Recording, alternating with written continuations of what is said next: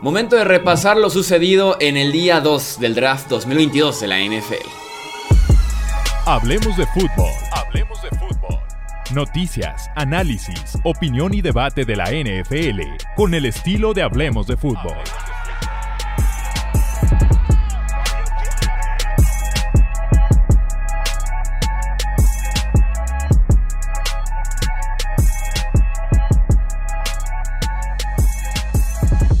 ¿Qué tal amigos? ¿Cómo están? Bienvenidos a un episodio más del podcast de Hablemos de Fútbol. Yo soy Jesús Sánchez, estoy aquí con Wilmar Chávez para poder platicar de lo que pasó justamente en esa segunda jornada, ronda 2, ronda 3 del draft 2022. Wilmar, ¿cómo estás, hermano? Bienvenido.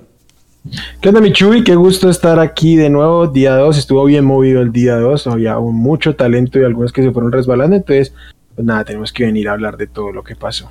Como tal, no hicimos transmisión del día 2, así que son comentarios muy nuevos. Estuvimos platicando por ahí mucho en WhatsApp, prácticamente en cada selección. Historia real, para la ronda 3 me hacía falta el pick de Malik Willis para poder compartirlo en redes. Y te dije, me voy a cenar, tengo una cena que ya estaba pactada. Yo pensé que ya no iba a haber tantos picks relevantes, o sea, los corebacks en temas de redes. Así que mándame 10 mensajes consecutivos en cuanto caiga Malik Willis y lo hiciste, 10 mensajes. Y después se fue Matt Corral y dijiste, no estoy muy seguro de la relevancia, así que van 5 mensajes consecutivos. Había que hacerlo, ¿no? Por si acaso. Y sí, se, tuiteó también el pick de Matt Corral en Hablemos de Fútbol. Eh, vamos pues entonces a platicar de la ronda 2. La dinámica va a ser, vamos a leer grupo de 4 en 4 en 4 y comentar algún caso así extraordinario que tengamos para platicar. El pick 33, Tampa Bay, Logan Hall. 34, Green Bay, el wide receiver Christian Watson, 35 Titans, el esquinero Roger McCree y 36 los Jets, el running back Brice Hall. A mí, me salta aquí el tema de Christian Watson. Mm, todo estaba el meme de los Packers, su receptor en primera ronda.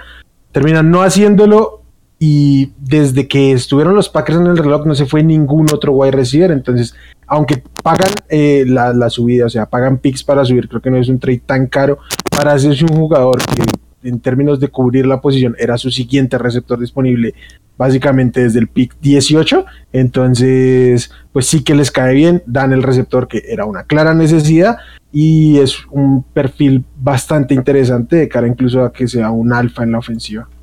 Sí, el precio fue creo que el 52 y el 59, que le pagan curiosamente a Minnesota, que platicábamos ya el episodio pasado. Eh, hizo cambios con Lions para que fueran por Jameson Williams y después con los Packers para que fueran por Christian Watson. Vamos viendo el tema, yo diría con Watson las expectativas. Eh, ¿Qué clase de wide receiver? Si tienes que dar un perfil de 30 segundos sobre Watson, eh, van a entender los fans de los Packers.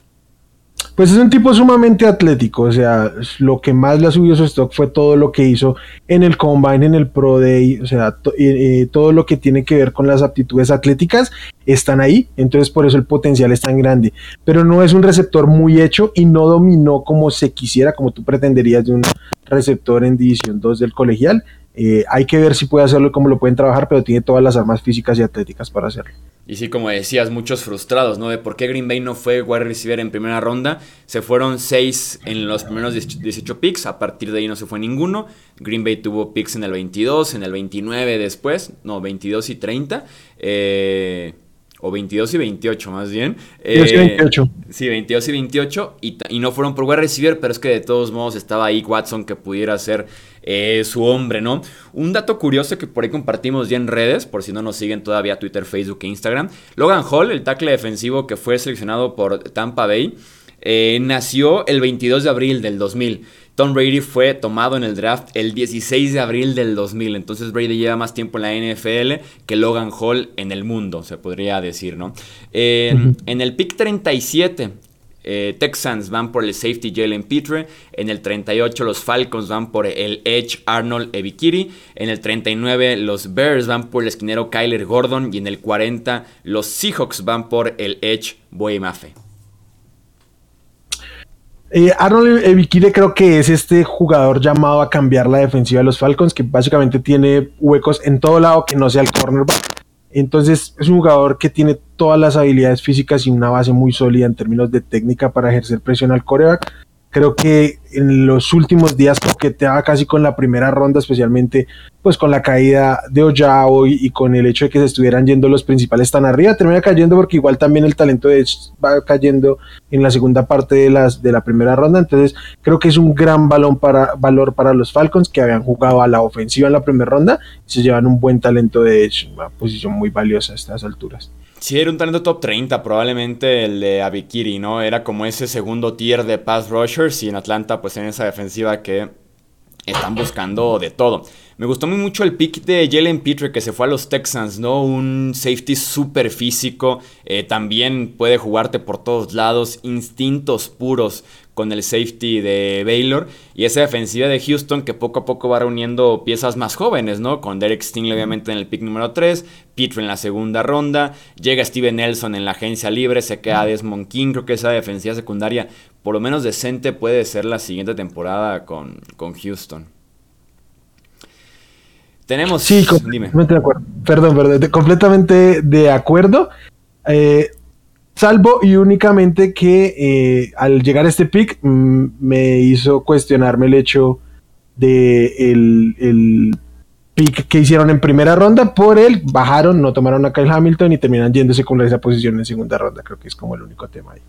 En el 41 Seahawks va por Kenneth Walker, el running back. En 42 Vikings por el cornerback Andrew Booth. 43 Giants, wide receiver Wendell Robinson y 44 los Texans con el wide receiver John Mechie. Fíjate que de inicio yo me acuerdo haber criticado, me acuerdo que me sorprendí, dije, ¿por qué es así Seattle yendo por running back en segunda ronda? Pero como que después fui uniendo por ahí puntos, fui pensando un poco más, Pete Carroll y demás. Mm, no, no se me hace al final de cuentas tan mal pick el de Kenneth Walker, con todo y que estoy en contra de que vayan por running back temprano. El pick 41 es un running back temprano, teniendo ahí Andrew Booth, por ejemplo, les hubiera caído eh, bastante bien. Debido a Jabo, les hubiera caído bastante bien que se va 4 o 5 picks más adelante. Pero si Seattle se va a dedicar a correr, lo voy de 40 veces por partido. Chris Carson tiene pinta de que no regresa a jugar no sé si solamente este año, sino en su carrera, por la lesión que sufrió en, el cuello. Eh, regresa Rashad Penny, pero pues, ¿qué podemos esperar de Rashad Penny? Kenneth Walker es el mejor corredor puro de esta clase del draft. Entonces, insisto, al principio lo critiqué y después, como que poco a poco puedes entender. Y bueno, es Seattle, ¿qué, qué podemos esperar de ellos temprano en el draft? Sí, yo creo que está en valor, o sea, el pick 41 me parece bien para él por lo que representa y sobre todo por los demás receptores que eran más de rol los que le seguían. Pero eh, yo con lo que discrepo es con la manera de abordar la construcción de roster, porque tienen muchísimos huecos y había talento disponible como para que te enfoques en ir por un running back. o sea, también es necesidad, o sea, Rashad Penny no es la solución, pero hay posiciones de mayor valor que también tienen necesidad ahí. Como la de Andrew Booth, cornerback, ¿no? Vikings que se roba ahí. Lo, lo de Andrew Booth, eh, cornerback para Minnesota era una premisa súper clara y les termina cayendo talento de grade casi de primera, primera ronda o frontera. Bajaron, cuestionamos los trades hasta cierto punto, pero les termina cayendo un jugador el cual pues amerita como el, valor que pudieron haber perdido eh, durante el draft. Eh, potencial para ser el cornerback 1 en esta defensiva sin, sin mucha competencia realmente. Llegué a ver rankings incluso con Booth como cornerback 1 de la clase en general. Creo que le pudo haber pegado el tema de que solamente fue titular un año, eh, pero el tipo era talento de primera ronda. Eh, en el 45 los Ravens van por el Edge David Ojabo, 46 los Lions por el Edge también Joshua Pascal, en el 47 los Commanders por el tackle defensivo Fidarian Mathis y en el 48 los Bears por el safety Jaquan Brisker.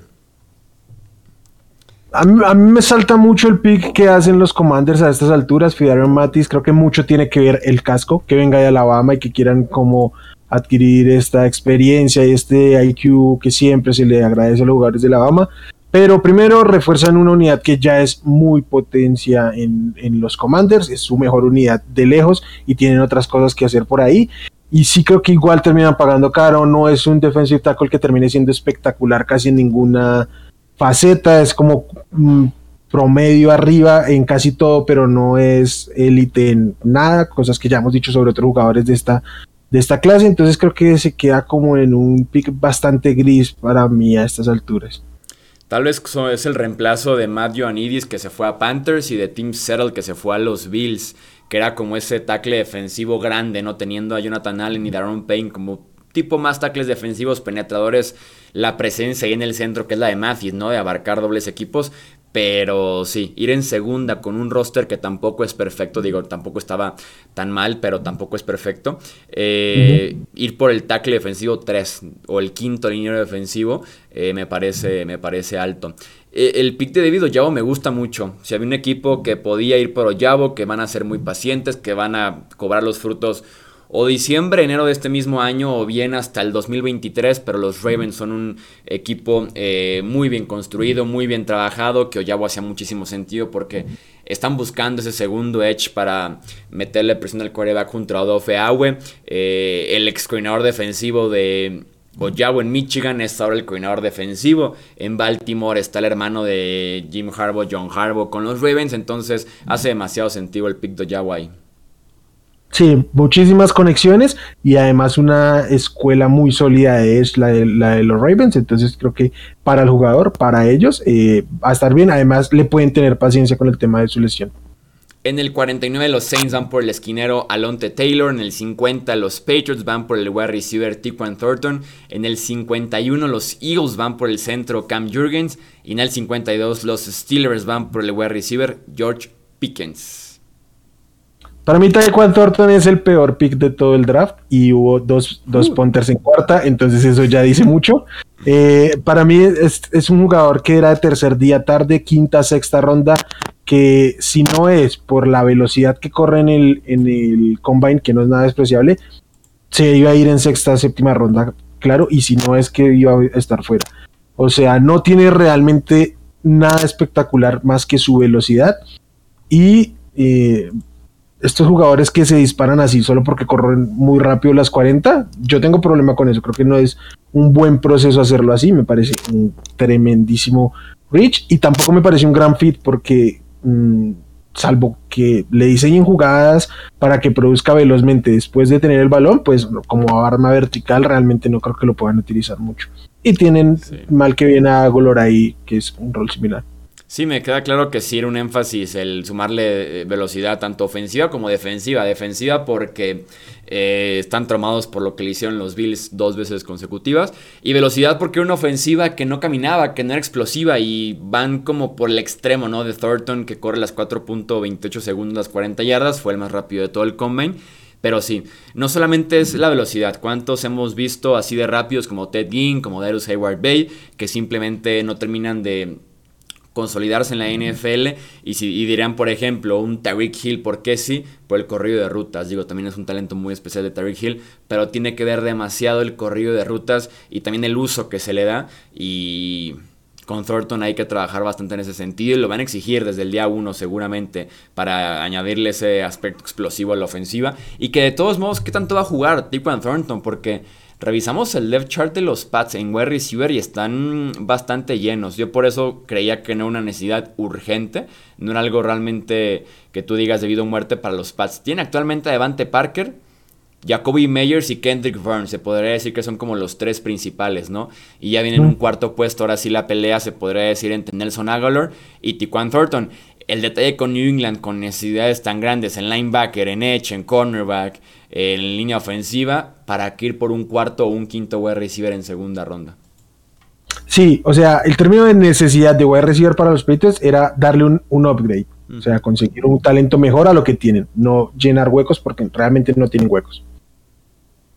Y es un gran pick, por ejemplo, el de George Pickens con los Steelers, que digo, ahí sí se encuentra valor 52 con el talento. El detalle es que Pickens no enloquezca y que se mantenga en la raya, que confiaré en que Mike Tomlin lo logre, aunque hemos visto después también como de ese mismo locker room salen diferentes personalidades a explotar en malos aspectos en la NFL. Sí, en el campo probablemente brille, también fuera del campo probablemente sea lo que ya otros receptores de los estilos han sido. Eh, hay gente que un poco lo cuestiona por la cantidad de wide receivers que tienen en este momento los estilos, pero es un equipo que no acostumbra a pagar a, sus receptores y sí draftear bien. Entonces creo que combina mucho con la filosofía del equipo. Sí, no, y que se van en esta agencia libre James Washington y Juju, ¿no? Entonces se quedan un poquito solos Chase Claypool y Deontay Johnson. Este segundo es, agente, libre el siguiente año, por cierto, y es por eso que Pittsburgh va a receiver segunda y cuarta ronda, porque si hace falta un tercer y un cuarto wide receiver, que seguramente va a ser George Pickens, Calvin Austin, que es el de cuarta ronda, y por ahí tengo fe yo a Miles Boykin, que es quien llega eh, reclamado en waivers después de ser cortado por los Ravens. En el pick 53 los Colts van por el wide receiver Alec Pierce. En el 54 los Chiefs también wide receiver Sky Moore. 55 Cardinals por el tight end Trey McBride. Y en el 56 los Cowboys por el Edge de Williams. Eh, Aquí los cuatro dan para hablar de ellos. ¿eh? Para hablar de ellos. Para empezar, Sky Moore, eh, por el talento que es, había gente que lo tenía incluso en primera ronda, pero por los receptores que se fueron antes, que se haya habido eh, Taekwondo Thornton, Alec Pierce, digamos que lo de George Pickens y Christian Watson puede ser controvertible, unos y otros. Yo personalmente los prefiero a los dos, pero hay quienes no. Pero otros nombres en Chicago y en los propios Pats, como ya decíamos, sí que lo, dejan caer. Eh, es un perfil bastante interesante para suplir en parte la salida de, este, de Tyreek Hill, que obviamente no es que pase el reemplazo al uso, pero sí que le puede brindar alternativas a la ofensiva para, jugar. Es un receptor que fue bastante productivo en el college y pues yo creo que puede considerarse un poquito robo por lo que acabo de decir antes. Sí, Sky Moore que es un tipo más bien como de slot, como de siempre estar abierto, trabajar mucho el centro del campo en ese sentido. Por ahí decían, la NFL no no debió haber permitido ¿no? que Sky Moore llegara a los Chiefs. Entonces vamos viendo porque sí puede ilusionar bastante. Me gusta el tema de Alec, Pierce, el wide receiver Cincinnati que se va a los Colts. El tipo mide 6'3 y con Cincinnati constantemente estiraba el campo. en una ruta vertical la que siempre estaban corriendo él y Desmond Reader. Corrió 4.41 segundos, 40 yardas para medir 6'3, 211 libras es bastante buen tiempo. Muy, muy buen tiempo. Vamos viendo qué tanto le queda de brazo a Mari Ice. Pero en ese sentido, para traer un wide receiver 2 bien hecho para trabajar junto a Michael Pittman. Me gusta el potencial de, Alec Pierce, me gustó mucho este pick. Sí, me, me gusta. Creo que puede aportar básicamente de inmediato. Lo que no me fascina es que Chansey es un poquito parecido a, Michael Pittman. De pronto, este, yo siempre creo que les, les puedo caer bien Sky por un perfil más que nada, mm, pero sí, sí es, un receptor que me gusta. En zona roja es muy bueno, es, muy bueno. Eh, vamos a ver si por esquema lo utilizan, lo utiliza Matías más de lo que digamos él utilizaba sus receptores en, zona roja en Atlanta, pero pues al menos sí tiene la, la, oportunidad de hacerlo. Y si bien Matías no es que lo haya hecho, este sistema de, de Frank Reich sí que los ha utilizado este tipo de receptores grandes. Sigue habiendo fe en Paris Campbell para poder ser el complemento a las torres que tienes por fuera, que son Michael Pittman y Alec Pierce. Eh, en el 57 Buccaneers van por el guardia Luke Goedeke. En el 58 los Falcons van por el linebacker Troy Anderson. 59 el guardia Ed Ingram. 60 los Bengals, perdón, no dije el 59 los Vikings por el guardia Ed Ingram. Y 60 los Bengals por el cornerback Cam Taylor Britt. Sí, Troy Anderson, que es un linebacker que ha jugado absolutamente de, todo durante su vida, ofensiva y defensiva, ha jugado por todo lado, entonces eh, ya bueno, ajustándose más al linebacker, pues es un, linebacker bastante rápido que puede ir relativamente bien de la lateral a la lateral, este perfil como de, linebacker moderno, tiene que ganar mucha más experiencia, mucha más eh, corpulencia, diría yo, para, para afianzarse ahí pero creo que para los, para los Falcons viene bien. No creo que sea ese linebacker que se quede clavado en, el, en, el, en la mitad del campo, pero sí que va a estar pues, moviéndose en cobertura, yendo eh, cuando las jugadas van por fuera, va, a estar ahí como en mucho movimiento constantemente. Sí, hasta de coreback jugó Anderson ahí en Montana State. Eh, yo destacaría el guarda que se llama los Tampa Bay Buccaneers, que coincide mucho con lo que quieren hacer los Bucks, que si ya conocemos bien ese centro o ese interior de la línea ofensiva, son tipos agresivos, son tipos súper físicos que se agarran eh, a piñas cada que pueden y Godek es ese tipo de jugador. No es el mejor en técnica, pero sí busca cómo castigar constantemente en el juego terrestre, así que creo que coincide muy bien eh, perfil, necesidad y un poco la filosofía que busca Buccaneers en el interior de su línea ofensiva. Sí, y, creo que le, viene bien, al, no ser tan técnico, pero sí muy físico, le va a venir bien que en los, los box lo van a considerar para guard específicamente. En Central Michigan también jugó como tackle, pero creo que su rol en la NFL va a ser por dentro y le viene bien para sus pros y, no, no le demuestra tanto sus problemas que pueda tener. En el 61 los Niners van por el Edge Drake Jackson, en el 62 los Chiefs van por el safety Ryan Cook. 63 los Bills por el running back James Cook y 64 para cerrar la segunda ronda. Los Broncos van por el Edge Nick Bonito. Ah, aquí hay un par de selecciones que me gustan, pero yo tengo, no puedo pasar de no hablar de James Cook, que yo lo tengo que decir así, para mí su mayor pro como prospecto es su apellido. O sea, a mí es un running back que no me gusta y que si no fuera hermano de Alvin Cook no estaría en una consideración para una segunda ronda. No era el running back principal este, en Georgia. Es un, jugador que se eh, queda específicamente como, como pass catcher. Pero en la NFL yo creo que va a tener un problema y es que no bloquea absolutamente nada. En la NFL si no bloqueas no tienes targets como running back. Entonces yo creo que es, es rich. Para mí no está cerca de ser el el running back 3 como se termina yendo y creo que los, los Bills Chansey seleccionaron mucho con la idea de que ah, todo el mundo nos está pidiendo un running back explosivo, sí es un running back explosivo, pero yo tengo problemas con la cantidad de impacto en términos generales que pueda tener. Sí tendrá un par de highlights interesantes, pero no, no lo veo como un gran pick. El tema también fue que Buffalo abusó desde la agencia libre, no abusó, avisó desde la agencia libre que iban a ir por J.D. McKissick, ¿no? Llegaron a un acuerdo y al fin de el running back eh, decide regresar con los Commanders. Y McKissick es un rol como el de Cook, que es un running back sumamente eh, receptor del balón, no tan corredor. Entonces ya habían avisado en ese sentido que iban a buscar un running back del perfil y James Cook era lo mejor que había en ese draft, específicamente recibiendo el ovoide, que es lo que probablemente le va a pedir Buffalo no tanto correr, pero sí, si hay que jugar tres oportunidades, también hay que bloquear en esta, en esta liga. Sí, saludos a Claudio Argiler. ¿De quién más quieres hacer un comentario estos últimos cuatro? Bueno, es que a mí me gustan los picks de los Niners y de los Broncos, los voy a conectar porque fueron sus primeros picks de la, del, del draft en general.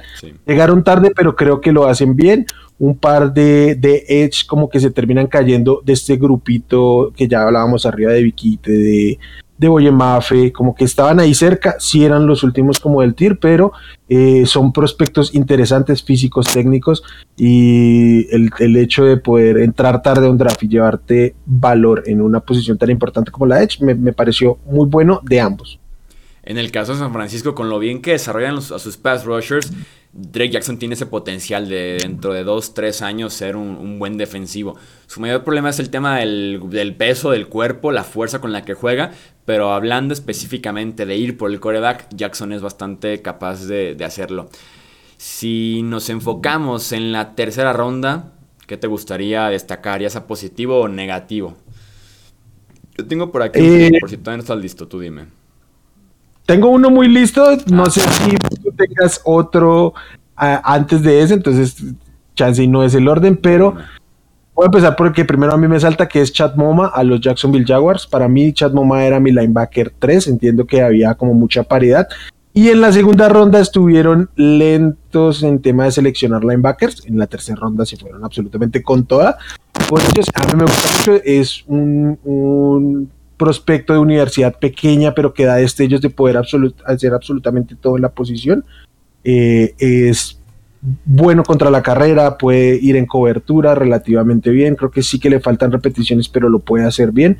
Y de momento de, inicio no creo que esté para jugar solo ahí en la posición, en la, pura mitad, pero eh, sí que puede empezar a ganar eh, snaps por fuera, ir acoplándose de todos estos que se van a ir en tercer día, yo creo que es el que más perspectiva tiene de que al final, digamos, es un linebacker clavadísimo, un ancla de la, de la defensiva. Yo tengo mis detalles con el pick 71, un pick después los Bears yendo por Velus Jones, el wide receiver de Tennessee. Un prospecto que te gusta de quinta ronda, yéndose en tercera. Entiendo que Chicago fue por valor en sus primeros dos picks que van por eh, Kyler Gordon y por eh, Jaquan Brisker, que van a ser titulares probablemente como cornerback y como safety titular respectivamente. Pero si vas a apoyar de una vez por todas en tu tercer pick, en la tercera ronda, al proyecto de Justin Fields, traerle a Velus Jones creo que no es la opción indicada. Un velocista, más de equipos especiales que realmente voy a recibir completo. Y el detalle es que hoy por hoy el cuerpo de wide receivers de los Bears está conformado por Darnell Mooney, que tenemos respeto para él, pero exigirle a Darnell Mooney como wide receiver uno es una locura. Byron Pringle, que a ver si juega esta temporada al inicio, porque va a ser suspendido seguramente después de que fuera arrestado. Eh, Sam Brown, David Moore. Por ahí entra ya Velus Jones. Y la forma en la que los Bears dicen, bueno, estamos apoyando a Justin Fields después de no pelarlo en toda la agencia libre, después de ir por un wide receiver de quinta ronda en tercera y por puro liniero ofensivo a partir de la quinta, sexta y séptima ronda. Han firmado a seis wide receivers agentes libres. Que de mí, ¿te acuerdas? Se va a quedar cero en el roster final. seis wide receivers agentes libres en undrafted. Sí. Además, eh, si bien se habían ido como los más importantes, yo creo que había aún un par de receptores interesantes a estas alturas a Jalen Tolbert y David Bell a mí personalmente me gustaban muchísimo más que Velus Jones, entonces eh, como que deja de mostrarle tanto odio a tu coreback. Gracias Chicago. No sé si sea tema que la nueva gerencia y el nuevo head coach no confíen del todo en Justin Fields, porque se ha sentido así. Que digan, no es como mi prioridad ahorita Justin Fields, mi prioridad es el proyecto en general, la franquicia, salvar el asunto, un proyecto bien trabajado y no, tanto vamos desarrollando al coreback, aunque el coreback es el que puede mantener tu trabajo a final de cuentas, pero... Sí. Creo que de plano, de, plano la organización como tal, ¿no? Porque el, llevarle un coordinador defensivo, creo que, o sea, habla un poquito, más allá de que pueda salir bien el tema del head coach, este, todos pretendíamos como que le dieran un espaldarazo a Fields con, una mente más ofensiva. Aquí hay una serie de picks que me parecen bien interesantes. Son cuatro específicamente. Y hablamos de una vez de corebacks. 74 Desmond Reader a los Falcons, el coreback. 75 eh, los Texans van por el linebacker Christian Harris. 76, o sea, son cuatro picks seguiditos. Los Ravens van por el tackle defensivo Travis Jones. Y 77 los Colts van por el tackle ofensivo Bernard Raymond. Se me hace destacado porque, bueno, tenemos competencia de corebacks posiblemente en Atlanta. Houston consigue probablemente una marca titular. Baltimore se roba un tackle defensivo de primera o segunda ronda. Y los Colts se hacen del sexto mejor tackle ofensivo, un proyecto para ahí posible tackle izquierdo más adelante. Así que me parecen cuatro picks bastante interesantes, bien trabajados los cuatro, creo yo. De acuerdo. A mí Travis Jones probablemente tenga que decir que es el robo del draft en tercera ronda, me parece una locura. Y no sé si ya lo dijimos en el otro programa o no, pero con nosotros es súper recurrente decir que y es aquí a cinco años mejor que Jordan Davis, no nos va a sorprender en lo más mínimo que la gente lo sepa, que es nuestra conversación cotidiana sobre Travis Jones. Entonces llevárselo en tercera ronda me parece genial.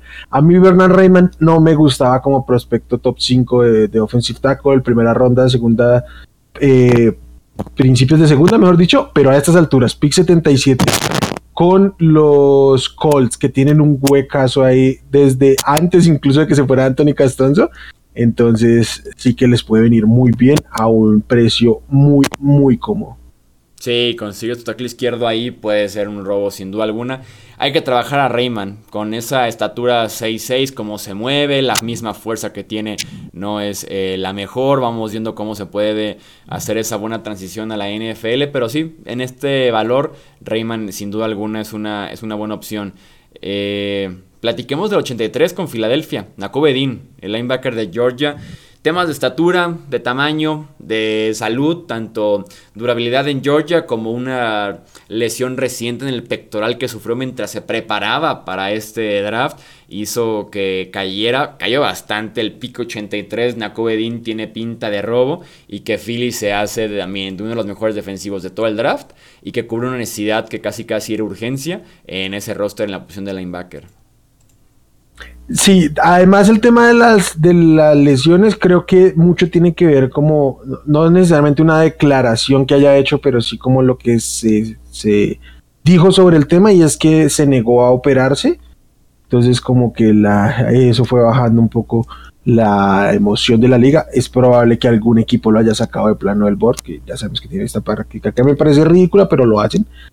Y eh, bueno, termina cayendo a Filadelfia, que no solo es necesidad y urgencia latente, sino que es histórica. O sea, llevan con un problema de linebacker como desde siempre.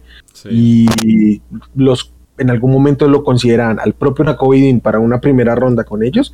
Y pues nada, en tercera ronda les termina cayendo. Entonces, si es lo que puede ser, pues va a ser un absoluto robo. En el 86 los Titans se hacen del coreback de Liberty Malik Willis. Este pico 86, digo, si bien platicamos mucho aquí de Malik Willis, de que no valía una primera ronda con todo y el potencial que tiene con todo y que puede ser un coreback muy moderno en temas de correr te lo voy de como novato y después poco a poco ir incorporando su fuego aéreo. El 86 sí ya luce exagerado, ¿no? El, eh, para el valor Malik Willis. Sí, los reportes un poco desde adentro de la NFL, de los scouts, de los insiders, es que no querían tomar al segundo. O sea, se fue Pickett y todos los equipos eh, como que lo iban dejando, pues, como que esperemos a que alguien tome la decisión de quién va a ser el segundo y ya después vemos si nosotros nos llevamos a los, a los siguientes, como que yo creo que es un error de proceso y mucho tiene que ver con que los equipos que necesitaban coreback pues tienen procesos cuestionables, ¿no? Entonces, como que sí es un reflejo de lo que ha pasado en los últimos años.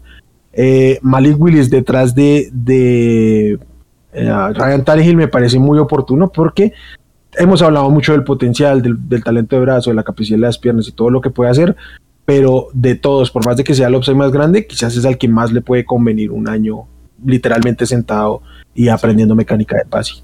No, y aparte Tennessee, si se mantiene con esta filosofía ser un equipo corredor, puede también caerle bastante bien. Y que probablemente lo van a hacer con ese grupo de wide receivers que no tiene pinta de que esté bien para este año ni para el siguiente y así varios más. Eh, pueden mantenerse con esa filosofía de jugar defensiva y correr la bola. Y Malik Willis lo puede hacer bastante bien desde la posición de quarterback por ahí, eh, encontrando un paquete en el que puedan trabajar juntos Malik Willis y también Derrick Henry.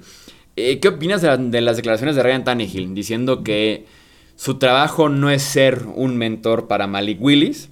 Y lo que nadie menciona, que después dice que si en el camino va aprendiendo algo, que sería genial, que en ese sentido van a ser mismos ejercicios, mismas reuniones, misma cinta de juego y que puede en ese proceso eh, encontrar conocimiento necesario. Sí, que no es el primero en decirlo también, o sea, ya otros corebacks en su momento lo han dicho y es verdad, o sea, en su contrato no dice enséñale al que te va a reemplazar, básicamente que básicamente es lo que le están pretendiendo. Y yo a mí siempre me encanta decirle esto a las personas, ustedes si en su empresa les dicen tiene que entrenar a este tipo que lo va a reemplazar, ¿lo harían a gusto? Pues no, nadie lo haría, es normal. Eh, otra cosa es que como proceso de equipo sí que va a tener que estar involucrado, no necesariamente en enseñarle, en ser un mentor, pero sí en pues preparar de una manera adecuada al que va a ser tu suplente, más que nada, o sea, más allá de lo que pueda pasar de aquí a un año. Y seguramente Tanegil lo entiende y va a pasar. Entonces, me parece que se sobreestima, es como este tipo de declaraciones que le encantan a la prensa para sacar un titular de una rueda de prensa. Entonces, normal la declaración, pero hay como una sobrereacción al tema. Sí, yo estoy de acuerdo. Creo que podemos encontrarle como la, ambas partes. No es su trabajo ser el mentor un líder de equipo abrazaría y llevaría en el camino a cualquiera, en cualquier posición, de cualquier pick del draft. Entonces, como que ahí está en ese sentido la balanza de qué tan líder eres contra qué tanto quieres mantener tu trabajo a futuro, ¿no? Eh, yo estoy de acuerdo con Tannehill, digo, tal vez no sales a decirlo abiertamente, pero te puedes, creo comportar desde el interior como un plan, no te voy a tampoco ayudar. Si vas aprendiendo en el camino, si tienes alguna duda, con muchísimo gusto, tampoco es mi eh, trabajo prepararte así de 0 a 100 para que estés listo de la próxima temporada y yo deje de ganar una cantidad de dinero, pero tal vez guardarte lo hubiera sido lo, mejor. Y el otro coreback de esta tercera ronda fue en el pick 94, los Panthers yendo por Matt Corral. Al final de cuentas, Panthers sube por Corral. Ya hasta hace poco me enteré que dio una tercera del siguiente año para subir hasta esta posición, lo cual me incomoda un poco porque Corral tiene pinta tal vez de que si este staff de entrenadores sale de Panthers al final de este año va a quedarse perdido en el limbo entre que van a traer a alguien nuevo, Matt Corral se quedó como suplente, ya no pudo salir mucho más de él. Me da ese miedo con Matt Corral. Eh, pero creo que en algún punto de ese año lo vamos a verlo jugar. Porque además la lógica sería que estos equipos de como los Panthers y creo que también los Falcons tienen perspectiva de terminar por ahí en el top 10, top 5 quizás del draft. Entonces, quieres ver si vas a estar en necesidad de tomar un coreback, que la otra clase sí que tiene talentos interesantes. Entonces, en algún momento yo creo que los vamos a ver a ambos. Eh, y justamente para eso, para decir, venga a ver si traen algo o si de plano sabemos que tenemos que seleccionar. Yo tampoco había visto, también me enteré hace poco de la tercera ronda. A mí me parecía bien para lo que pasó en este draft que pudieran volver a la tercera ronda y además llevarse un talento que, mm, bueno, no los habían asociado con ellos porque sí estaba muy alto, pero sí en algún momento podía como colarse en la, primera ronda. Entonces, que me parecía bien. Pero tercera ronda del otro año me parece carísimo porque además ya le han invertido una segunda de este año y a Randelas a, a Darnold, entonces como que siguen sobrepagando por cosas que realmente no saben, no, no es la apuesta concreta del futuro. Sí, demasiado invertido en esa posición para tener la realidad es que cero respuestas. Me intriga Matt Corral, es bien sabido en este podcast, me intriga en el sistema correcto, una optativa con McCaffrey, con DJ Moore en tema RPO y demás, creo que pudiera funcionar como novato, pero Matt Corral hay que abrazarlo demasiado con el sistema para que no trabaje muy vertical, que es cuando se empieza a quedar sin, sin precisión y le quita la fortaleza que es deshacerse muy rápido de, del ovoide. Eh, otro pick que quieras destacar aquí en tercera ronda antes de irnos. Eh, tengo que hablar del... Ah, ok, va. Entonces me voy a meter con uno primero. Brian Robinson, de running back de Alabama. ¿Y por qué hablo de él? Porque es el mensaje claro de contra Antonio eh, Antonito Gibson. Este, en su momento cuando llegó Antonio Gibson, Ron Rivera dijo que lo iba a utilizar básicamente como a Christian McCaffrey y es una absoluta mentira, porque ya hemos hablado y hemos visto hasta la saciedad el tema de JD McKissick, ahora tienen a Brian Robinson como elemento de norte-sur, entonces eh, no sé, y chance de aquí a dos años que se pueda terminar el contrato de Antonio Gibson es muy probable que no tenga con mucha persona. Entonces es un mensaje sobre la ofensiva en general de los, de los Commanders. ¿Otro pick o nos retiramos por hoy? Ah, no, el otro es, es Leo Chenal, que yo siempre dije que estaba muy bajito con él para lo que estaba, alto segunda ronda, pero a final casi de tercera ya, eh, me parece un gran pick para los Chiefs que hicieron un muy buen draft. Eh, si bien no es el mejor complemento para mm, Nick Bolton, oh, para Nick Bolton son similares, o sea, pero eh, ya a este punto no puedes dejarlo caer y tienes que enfocar primero en desarrollarle un poco su cobertura que no la tiene, pero para ser complementario podrían hacerlo. Igual y si no, pues vas a tener dos bestias parando la carrera ahí, que ha sido un serio problema para los Chiefs. Sí, eso, eso es una necesidad eterna que tienen los Chiefs de tener el juego por tierra. Metes en primera, en primera oportunidad a los dos, metes en línea de gol a los dos, tercer y corto, cuarto y corto, metes a Shenali también a Nick Bolton, Willie Gay que se hace complemento más atlético, más en cobertura. Me parece un gran pick, sobre todo como dices tú en el 103 es prácticamente un regalito, es un pick compensatorio además, así que te sale hasta gratis en ese sentido. Eh, Leo Shenal es un gran pick el que hace Kansas City.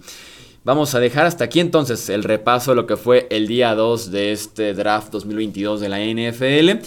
Eh, nuevamente, Wilmer, muchísimas gracias por pasarte por acá a platicar de estos prospectos. Y recuerden que seguiremos con más análisis de lo que fue este draft 2022 de, de la NFL de lo que fue el día 3, ganadores, perdedores, calificaciones de alguna forma a los equipos. Van a ver muy pronto lo que tenemos preparado para ustedes. Así que no olviden suscribirse aquí en Hablemos de Fútbol, dejar su like, un comentario, compartir este podcast con otros amantes de la NFL para poder seguir creciendo y llegando a más y más aficionados de este bello deporte. En nombre de Wilmer Chávez, yo soy Jesús Sánchez. Esto es Hablemos de Fútbol. Hasta la próxima. Gracias por escuchar el podcast de Hablemos de Fútbol. Para más, no olvides seguirnos en redes sociales y visitar hablemosdefutbol.com.